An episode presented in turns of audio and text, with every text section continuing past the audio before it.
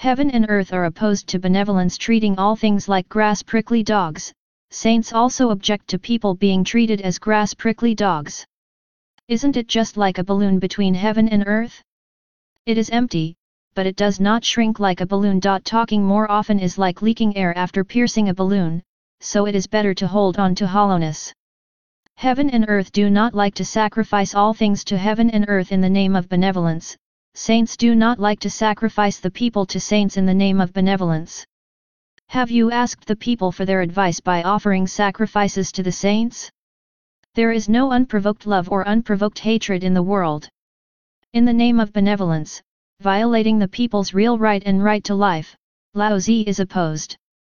As pointed out by later generations, freedom, ah, how many people use the name of freedom to do evil.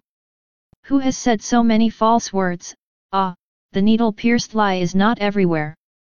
But the way of all things, the way of the people, though empty, it is the right way for generations.